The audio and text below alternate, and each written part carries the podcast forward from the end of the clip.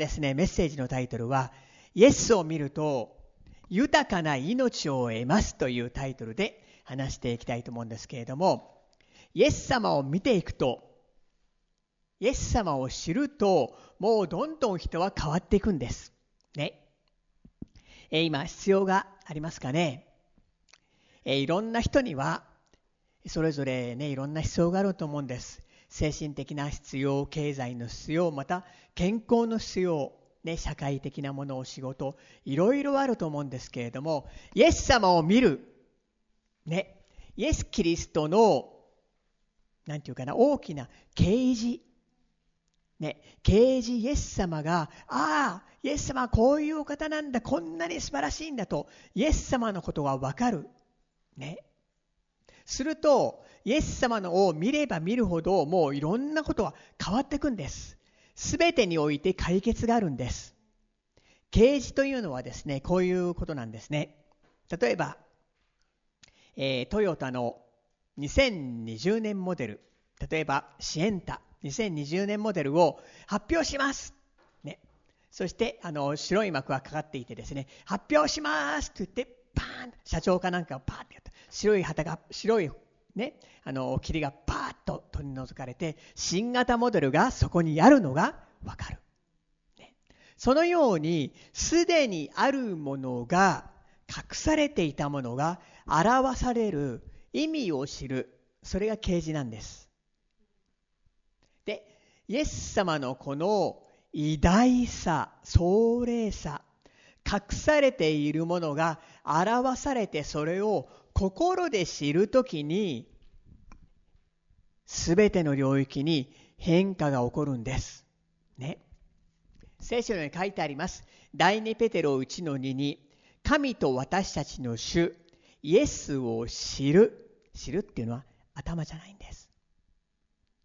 多くの人はイエス知ってるよ。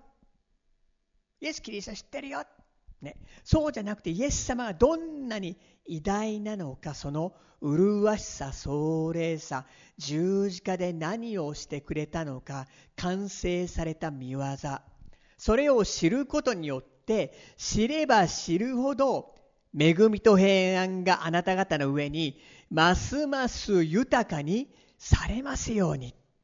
ね、だからイエス様を知る。イエス様について隠されていたものを明らかにされて知る、啓示を受ける。それは素晴らしいことなんです。イエスを知れば知るほど、恵みとシャロームがますます増えていくんです。イエス様はすべてグッドニュースなんです。ね。えルカの福音書4の18で、え私の上に主の御霊がおられる。主が貧しい人々に福音を伝えるようにと私に油を注がれたのだから。主は私を使わされた。囚われ人には釈面を、盲人には目の開かれることを告げるために虐げられている人々を自由にし、ね、あのイエス様の話すこと行いイエス様そのものは全てグッドニュースでありイエス様は恵みそのものなんです。囚われていた人々には自由を与える。目が見えないものには開かれる。虐げられているものには自由が与えられる。それがイエス様なんです。イエス様を知れば知るほど私たちは自由になりシャロームなりになり恵みで満たされていくんです。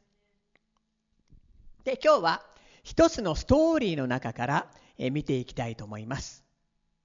イエス様は十字架につけられました。私たちの罪を全部背負って、ね。咎も背負って、呪いも背負って、病も背負って、十字架で死んでくれたんです。血を流しました。私たちの罪を信じるならばその人の罪は全て許されたんです。ね。そしてイエス様は復活したんです。もうお墓の中にはいないんです。墓の前には大きな石が転がしてあったんですけど、イエスの復活の力はそれを転がして復活したんです。お墓の中にはイエス様はもういないんです。それで復活したその日のことでした。イエス・キリストの2人の弟子が、ね、エルサレムからエマオというところに向かう途中で、イエス・キリストは彼らと彼らにこの2人の弟子のところに現れて慰め励まそうとしたんです。で今日はこの箇所からストーリーから大事なレッスンを受けたいと思います。はい、えー、ルカの福音書24章の13節ちょうどこの日、2人の弟子がエルサレムから11キロメートルあたり離れ、11キロメートル余り離れたエマオという村に行く途中であった11キロです。ね。そこに歩いて行こうとする途中でありました。で、その時に何が起こったかと、その前に何が起こったかというと、ね、女性たちがイエスの墓を見に行ったんです。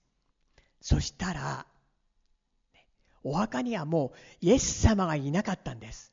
で、見つかいが言ったんです。イエスはよみがえられた。女性たちに言ったんです。で、弟子はですね、しかし、イエス様がよみがえられたということを、復活ということを信じないで、エルサレムに向かっていた。で、弟子たちはこのことを話し合っていたんです。ルカの福音書24の14、15。そして2人でこの一切の出来事について話し合っていた。話し合ったり論じ合ったりしているうちにイエスご自身が近づいてきて彼らと共に道を歩いておられた。ね、弟子たちはもう尊敬するイエスが十字架についてそしてね悲しんで落ち込んでいた。でまたお墓にもいないということを聞いた。復活をも信じていなかったんですね。でこんなことあるんですかね？イエス・キリストが近づいた。弟子なのにイエスだと分からなかった。こんなことってありますか？ねえ。自分の先生のもとに、ね、自分の先生が現れたのに分からないって。こんなことあるんですかね？えその続き16節。しかし2人の目は遮られていてイエスだとは分からなかった。霊的な目が遮られている。すると分からない。ないですかね。日本人のほとんどの人の霊の目が遮られています。で本物の神本物の救い主が分からない状態であります、で17節続きです。イエスは彼らに言われた。歩きながら二人で話し合っているその話は何のことですか？すると二人は暗い顔つきになって立ち止まった。いや、イエスが罪に定められて十字架で死んじゃった。イスラエルをあがなってくださると望みをかけていたんだけど死んじゃった。で聞いた話による聞いたんだけど女性たちがお墓を見に行ったらお墓を空っぽで見当たらない。どうしたんだろう。するとイエス様はこう言いました。ルカの福音書24の25イエスは言われた。ああ愚かな人たち。預言者たちの言ったすべてを信じない。心の鈍い人たち。いいですか？イエス様が小さな信仰とかね信仰が少ないって言った時には裁いてるんじゃないんで責めてるんじゃなくてもっとあなたは受け取れるんですよ豊かに受け取ってほしいっていうことを言ってんです。これで愚かな人たちと言ってるのは裁いてるんじゃないんです。これはね知識と啓示が欠けている。で知識と啓示が欠けていて無知のために苦しんでいる。知識と啓示があったならばどんなに素晴らしいんだろう勝利なのに喜びなのにまた心の鈍い人たちこれ英語で信じるのに遅い slow to believe ね、信じるのに遅いって書いてあるんです。知識があっても遅い。心に降りてくるのが遅い。これはね、もうイエス・キリストに関する知識、啓示があってそれを信じるならば、ものすごいことが起きて、その人は本当に平安であって、恵みに満ちていて、何もかも変われるのに、こういう意味でイエス様言ったんです。ね。そして続き、27節それからイエスは、モーセ及びすべての預言者から始めて、ここ大事。聖書全体の中でご自分について書いてある事柄を彼らに解き明かされた。いいですか？ここ、えー、太文字で書いてあるんですけれども、聖書全体の中でご自分について書いてある事柄を彼らに解き明かされたと書いてあるんです。で、イエス様は何をしたかというと、イエス様が話すことはすべて、ね、すべてです。グッドニュースなんです。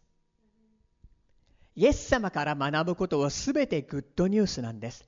で、イエス様はね、何をしたかというと、モーセで、聖書の旧約聖書の最初の5つの書簡は、モーセが書きました。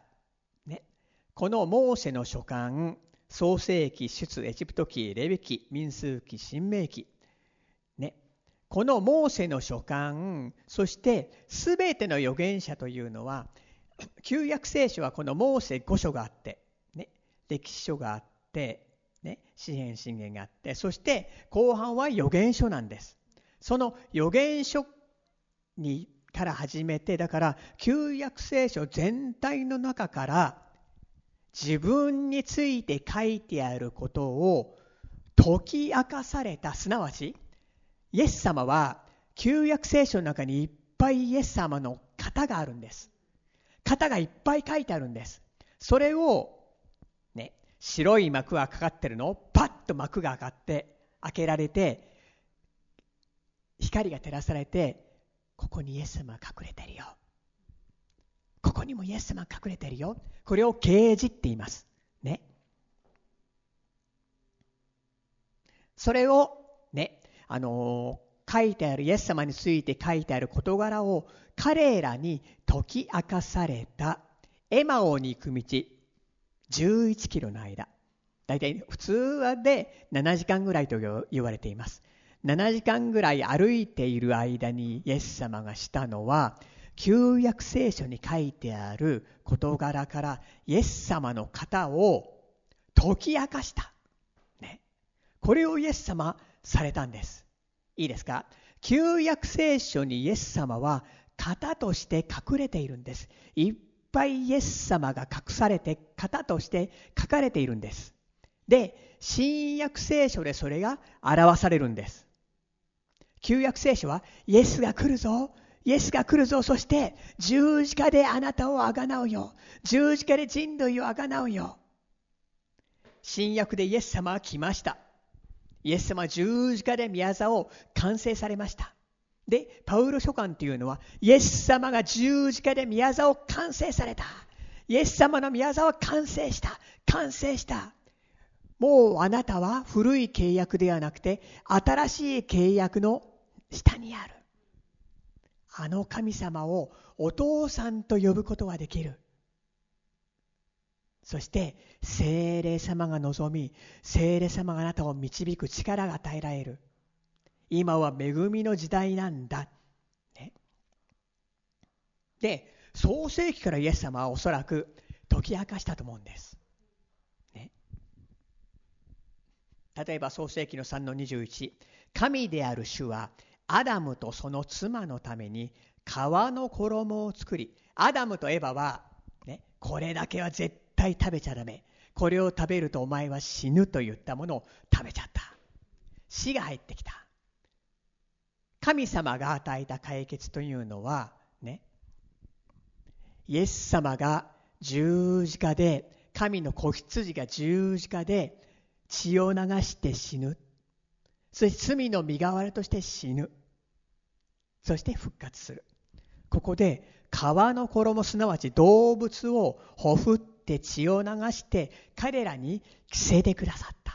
これはイエス・キリストの方なんです。ね。また創世記ではですね蛇蛇に向かって彼はお前の頭を踏み砕く。イエス・キリストのことなんです。彼はサタンの頭をバーン踏み砕く。十字架で踏み砕いたんです。また出エジプト記に書いてある大祭司のこの服衣。この中にもイエス様の意味がたくさん隠されています。で前あのこのパワーポイントでね、あの衣を見せながらどういう意味があるっていうのをねメッセージしたことが何年か前にあったんですけれども。ヨセフはジョセフはイエスの型である。雛形である。兄弟たちから裏裏切られ売られる。用心の王になる、ね、でイエス・キリストを旧約聖書から表すバイブルスタディをこのエマオに行く道でしたんです。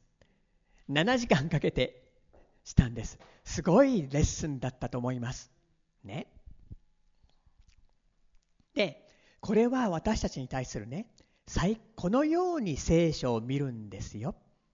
学ぶんですよというイエス様が教えてくれたこと。ところでなんでこの2人の弟子はイエスだと分からなかったか目が遮られていたかありえないですね。そんなのね先生がそこに来てんのに分かんないなんて。でこういうことだったと思うんです。イエス様は2人が復活をその目で見るのをね望まなかった。復活のイエスを肉眼で見たから信じるというのであってほしくなかったんですね。実際にイエス様を復活の肉眼で見てああ肉眼で見たから信じるというのではなくて聖書からイエスを見て信仰を持つ。これをイエス様が願ったんですね。聖書からイエス様を見る、見ずに信じる者は幸いです。言われました。聖書から今日ね私たちは私たちはイエス様のことを肉眼で見れないんですけれども聖書からイエス様を見れるんですね。まあ稀に夢の中でイエス・キリストが現れて今中東でねこういうこと起きている、まね、夢の中でイエス様が現れてもう救われる。何万人の人が救われる。ということが確かに起こってるんですけれども基本線聖書からイエスを見て信仰を持つ創世記から黙示録までイエス様が表されているんです。でこれを信仰というんです。信仰というのは何々が起きるのを信じるというのではなくて起きなかったそういうんだとアップダウンアップダウンします。神を信じる。イエス・キリストを見て信じる。これが信仰なんです。でそのことは全ての解決になるんですね。神と私たちの主イエスを知ることによって恵みと平安があなた方の上にますます豊かにされますように。3つのことを見ていきたいと思います。1つ目心が燃える、え、ルカの福音書24の32その後イエス様は、ね、あのその2人の弟子と一緒にねエマオに行きました。話しながら行きました。そしてイエス様があのエマオに行って、ね、イエス様はまたどこかに行ってしまったんですね。で彼らはこう言ったんです。2人は話し合った。みちみちお話になっている間も聖書を説明してくださった間も私たちの心はうちに燃えていたではないか、ね、こう言ったんです、ね、イエス様は7時間歩いて、ね、旧約聖書からイエス様を解き明かしました、ね、ここにもイエスのこと書いてあるよ。ここにも書いてあるよ。これが型なんだよ。それを聞いてる間弟子は心が燃えていたっていうんです。ね。であるということは私たちは聖書からイエス様を見るときに心が燃えるんです。心が燃えるんです。命があふれるんです。命が注がれるんです。平安になるんです。不思議なことにエマオというね意味は温かいお風呂とか温泉という意味があるんです。不思議ですね。すごいですね聖書はね。ね温かいお風呂温泉温泉好きですかね。で実際エマオに行く途中ね温泉があるんですって。で聖書からイエスを見るときに聞くときに心が温かくなる。リフレッシュされる癒される。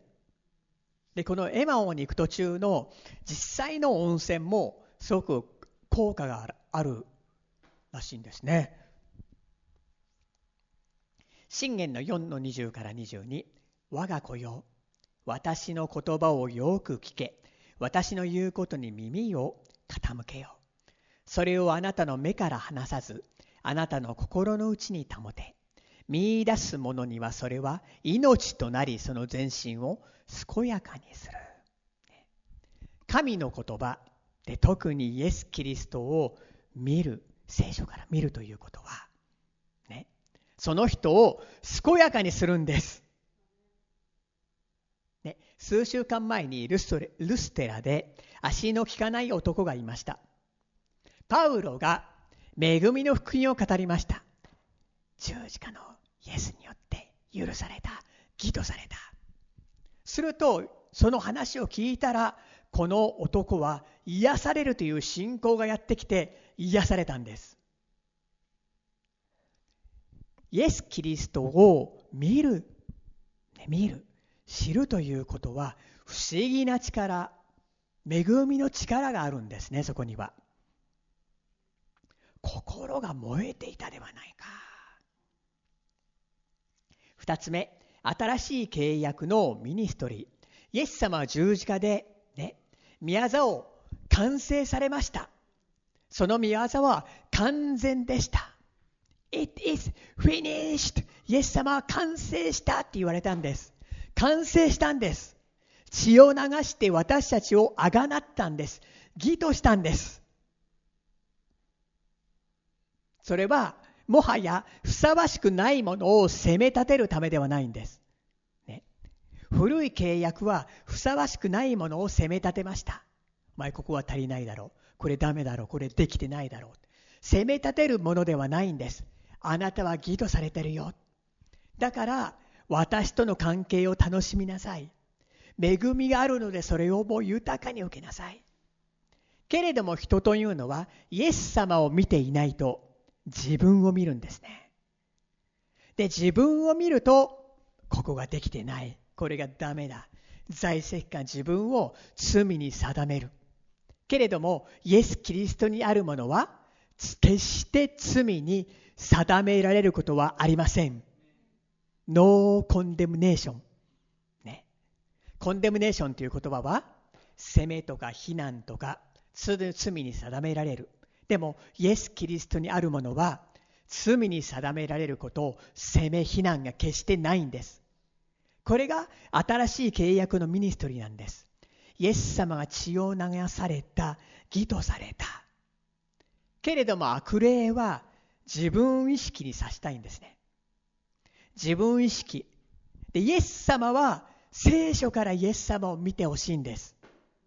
で血を流して義とした。そしてそこに栄光を見るんです。神様の義とされたのでそこに神様は責めるものはないんです。神の義の衣を着ているから。ね。でも古い契約だと自分がどれだけ正しい自分はどれだけダメか。自分自分自分意識。で旧約聖書からね出てくるイエス様。隠れてるイエス様。私は十字架であがなうよ。十字架であがなうよ。方なんです。そしてイエス様は十字架であがないました。福音書4つの福音書書いてあって。それでパウロ書簡はあ使徒行伝はねそのその後イエス様が十字架について宮沢を終えた後どのように、ね、福音宣教をやっていったか教会を作り福音を伝えていったか。福音を伝えること大事なんです。本当に大事なんです。福音イエス様を伝えたい伝道したいっていうことを意識するときに不思議に精霊が働いてねその必要な人がやってきたりするんですね。昨日もね人やってきたんです私のもとにね、うん、不思議なんです。意識するとやってくるんです。伝えるんです。イエス様は十字架で死んであなたの罪をあがなってくれたってことをねで精霊様はイエス様の完成された宮座の中にあなたを保ちたいんです。恵み与えたいんです。3つ目、聖書の中にあるイエスの方、少し見ていきたいと思います。例えば、どういうことが書いてあるか見ていきたいと思います。旧約聖書には、イエス様が型として隠されています。それを新約聖書で解き明かすんです。ヨハネの福音書3章の1415モーセが荒野で蛇をあげたように人の子もまたあげあげられなければなりませんそれは信じる者が皆人の子にあって永遠の命を持つためですと。ね。ヨハネの福音書に書いてあるんですけれども、モーセが荒野で蛇をあげた。これ後で話しますね。これもイエス様の方であった。で、人の子もあげられなければならない。これ十字架につくということ。それは信じる者が人にあって永遠の命を持つためです。出エジプト記16章の3節4節この出エジプト記に16章の3節4節。イスラエルはイスラエル人は彼らに言った、ね、神様が、ね、イスラエルがエジプトの奴隷になっていました。あんまりも苦しくてひどくて。でエジプトから脱出を導いてくれたんです、イスラエル人は彼らに言った。エジプトの地で肉鍋のそばに座りパンを満ち足りるまで食べていた時にこれ嘘ですよね。全然これ奴隷状態で大変だったんです。ね。きつくなるとね昔は良かった昔は良かった昔は良かった人は言うんです。そういう不平不満をね。エジプトの地で肉鍋のそばに座りパンを満ち足りるまで食べていた時に私たちは主の手にかかって死んでいたらよかったのに。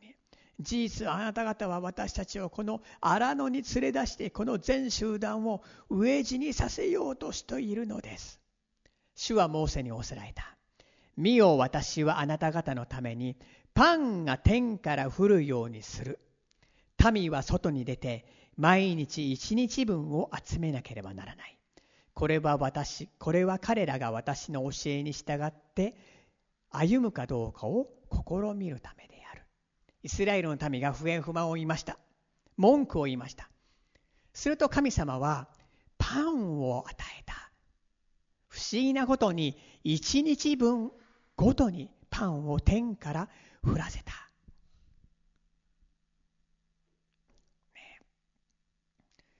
一日分なんです。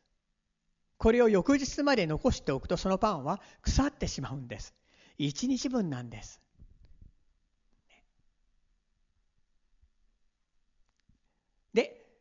パンを与えとにもかかわらず民数記でまた不平不満を言ったんです。民は神とモーセに逆らっていった。なぜあなた方は私たちをエジプトから連れ上ってこの荒野で死なせようとするのか。パンもなく水もない。私たちはこの惨めな食物に飽き飽きした。不平不満を言った。神様は火の柱。臨在の雲のもとに導いてくれてこのパンを天からのパン。ダビデはねこの天パ天からのパンをね何て言ったかというと見つかいのパンって言ってるんです。詩篇の78に書いてあるんですけれども人々は見つかいのパンを食べた。天の穀物を彼らに与えられた、食べ物としてマナを彼らの上に降らせ天の穀物を彼らに与えられた。それで人々は見つかいのパンを食べた。神は飽きるほど食物を送られた。支援の78の2425これエンジェルフード。エンジェルフードですよ。森永って意味じゃないんですよ。エンジェルの食べ物与えたんですよ。ね。だけどこのですねイスラエルの民はですねこれを惨めな食物なんて不平不満言ってるんですよ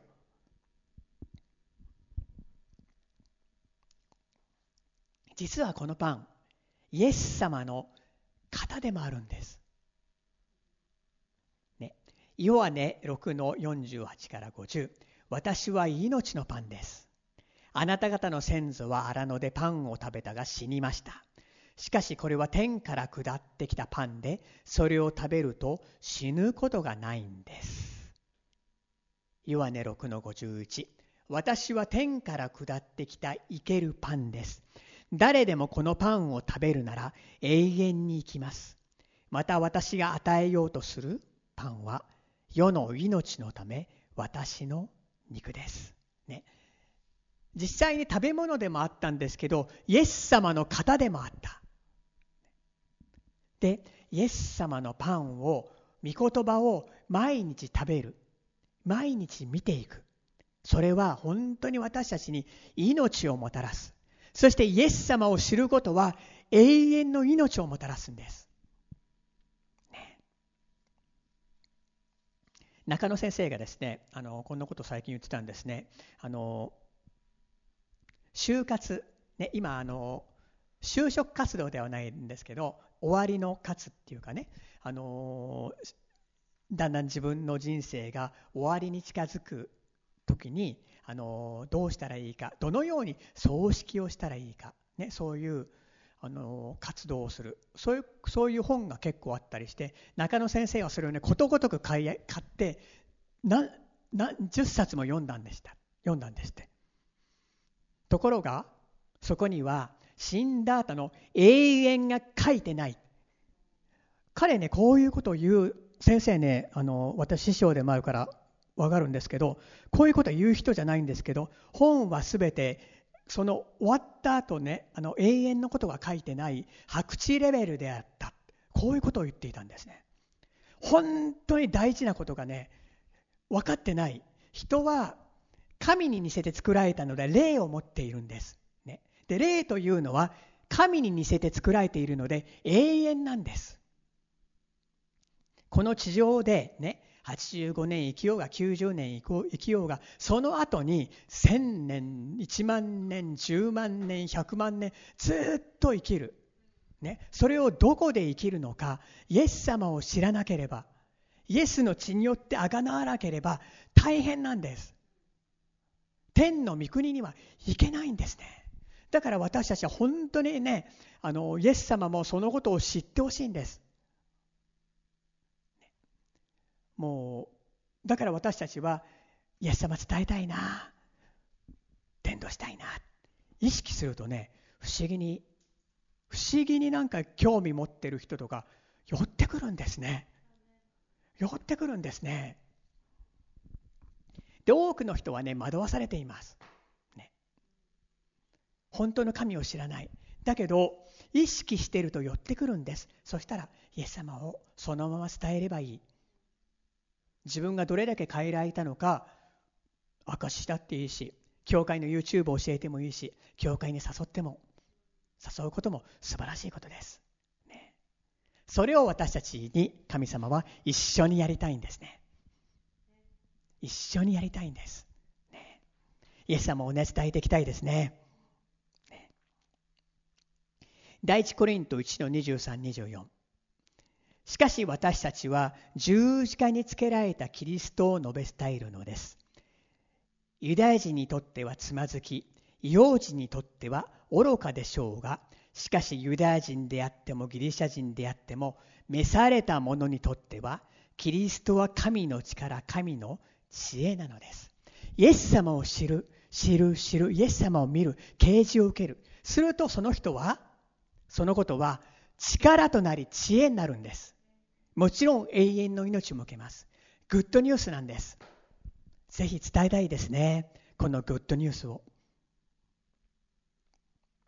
で、話を元に戻します。マナーが降ってきました。毎朝降ってきた。翌日に取っておけなかったんです。で、これは毎日神様は新鮮なパンを私たちに与える。毎朝恵みをは新しいんです。そして毎日私たちはイエス様を見てパンを食べる。すると知恵が力が命が与えられるんです。民数記、えー、先ほど読みました21の5。民は神とモーセに逆らっていた。なぜあなた方は私たちをエジプトの地から連れ上ってこの荒野で死なせようとするのか。パンもなく水もない私たちはこの惨めな食物に飽き飽きした。このエンゼルフードをイエス様の型であるこのパンを、ね、惨めな食べ物に飽き飽きしたと文句を言って不平不満を言いました。その次の6節。そこで主は民の中に燃える蛇を送られたので蛇は民に噛みつきイスラエルの多くの人々が死んだって。これ古い契約の中で起きたので新しい契約の中ではこれは起きないんです。ね。でモーセは祈りました。7節。民はモーセのところに来ていった。私たちは主とあなたを非難して罪を犯しました。どうか蛇を私たちから取り去ってくださるように主に祈ってください。モーセは民のために祈った。8節すると主はモーセに仰せられた。あなたは燃える蛇を作り、それを旗竿の上につけよう。すべて噛まれた者は、それを仰ぎ見れば生きる。これはイエスの方なんです。ね。燃える蛇。蛇というのは呪われたものです。蛇好きって人あんまりいないですよね。ね蛇好きなの？今今笑ってたから、ね、嫌いですって安心しました。安心しました。蛇は呪われたものの方ね。それで蛇呪われたものを旗竿の上につけようこれはイエス・キリストが呪われたものとなって十字架につけられる方なんです。ね。すべて噛まれたものはそれを仰ぎ見れば生きる。噛まれた。ね、呪われたもの、噛まれたものはそれをしかし見れば癒されて生きる。これはイエス・キリストの方なんです。ね。仰ぎ見れば生きる。ね。敵にやられたとしても逆転勝利が来る。敵に噛みつかれても逆転勝利が来る。生きるんです。続きの9節。モーセは一つの聖堂の蛇を作りそれを旗竿の上につけた。もし蛇が人を噛んでもそのものが聖堂の蛇を仰ぎ見ると生きた。これはイエス・キリストの方なんです。誰でもどんな罪人でもたとえ呪われたものでもイエス・キリストを見るならば生きるんです。その血によって清められて生きるんです。逆転されるんです。ここに恵みがあるんです。ね、あの WHO って知っていますか？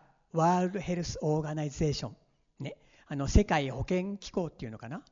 ね、このロゴが竿に蛇をつけて、蛇を竿に上げているのはロゴなんですね。ね、あの国連スイスに国連の本部あるんです。そこにあるんです。WHO 世界的なあの保健あの機構。World Heal World Health Organization、ね、略して WHO このロゴがこのね、竿に蛇をつけてあげている。だからいろんなところにこのマークを見ます。病院でもこのマークつけたところあったと思います。見るあるんですね。蛇は呪われたもの、醜いもの。でもイエス様はそれを追ったんです。それはそれを見る者が生きるために。ね、で、なぜ聖堂かというと聖堂というのは裁きという意味なんです聖堂は裁きジャッジメント、だから裁かれた蛇それが旗沢の上につく、ね、でそれを仰ぎ見る。それを仰ぎ見るときにイエス様を仰ぎ見るときに生きる。これがイエス様が隠されている。このようにイエス様は旧約聖書にたくさん方が書いてあるわけなんです。それを見ていく、ね、それをイエス様がエマオに行く途中に弟子たちに話している時に弟子たちは心が熱くなった、ね、ローマの8の3肉によって無力になったため立法にはできなくなっていることを神はしてくださいました。神はご自分の御子を罪のために罪深い肉と同じような形でお使わしになり肉において罪を処罰されたのです。罪をすべて背負ってね神からの裁きをイエス様が十字架の上で受けたんですこのお方を仰ぐ者は命を得るんです。イエス様が罰せられましたから。イエス様が裁かれましたから。ね、この場所、このお方を見る者は義とされて命を得るんです。このお方を見れば見るほど見ていかないと、ね、義という意識から外れてしまうんです。自分を見ちゃうんです。そうじゃないんです。常にイエス様を見る、イエス様を見る、イエス様を見る、イエス様の完成された宮沢を見る。旧約からはイエス様の型を見る、見る、見る、見る。すると、そこにあるのは命であり、知恵であり、グレースなんです。イエス様はこのことを、ね、復活した後、エマオに行く途中で弟子たちに教えたんです。その弟子たちの心は熱くなったんです。だからわざわざ目がね遮られていたんです、ね、私たちもこのレッスンを見て、ね、イエス様を見て見て見て見ていきたいと願います。そしてこの方を伝えていきたいと願います、ね、であるならば間違いなくその人の歩みは神様の恵みと祝福喜びそして心が熱くなる。それに燃えた、ね、素晴らしい歩みになってきます。素晴らしいイエス様を仰ぎ見ていこうではありませんか。お祈りいたします。イエス様感謝します。あなたの完成された十字架の宮像をありがとうございます。あなたを仰ぎ見るならばその人は生きますそして旧約聖書にもイエス様がの方がたくさん書いてあります。それを見ていきます。どうぞ私たちにますますイエス様を掲示してください。イエス様のことをもっともっと教えてください。聖霊様、あなたはイエス様を表すお方です。どうぞイエス様のことをもっと表してください。イエス様を知って知って知ることによって、さらに一人一人の上にグレースが増えていきますように。感謝します。そしてこの素晴らしいイエス様を伝えていくことができますように導いてください。感謝いたします。イエス様、あなたを褒めたたえます。イエス・キリストのお名前によってお祈りいたします。アーメン。自分の言葉で応答のお祈りをしていきたいと思います。